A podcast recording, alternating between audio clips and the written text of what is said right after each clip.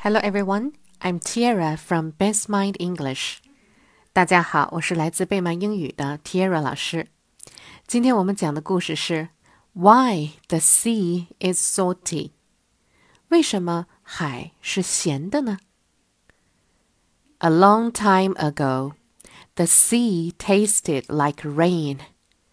There was a friendly giant who kept salt in his cave across the sea.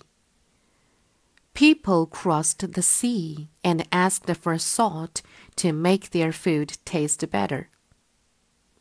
One day, there was a storm.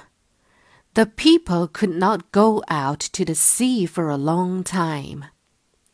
They ran out of salt. The kind giant stretched his leg across the sea so that the people could walk to his cave. However, the giant's food landed on an ant hill. Big red ants started biting the giant's leg. The people filled their bags with salt and began to return home. The ants bit the giant's leg again. The giant cried out and put his sore leg into the sea. The ants fell in the water, and so did the people and the bags of salt. The giant saved the people, but the salt melted in the water. From that day on, the sea was salty.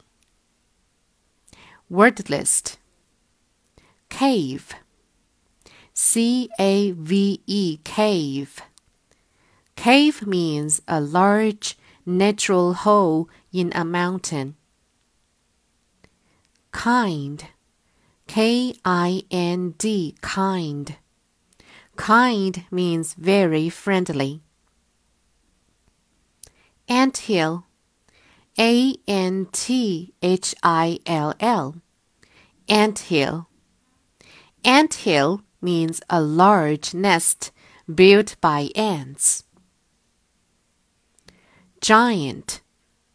G I A N T, giant. Giant means a very big person.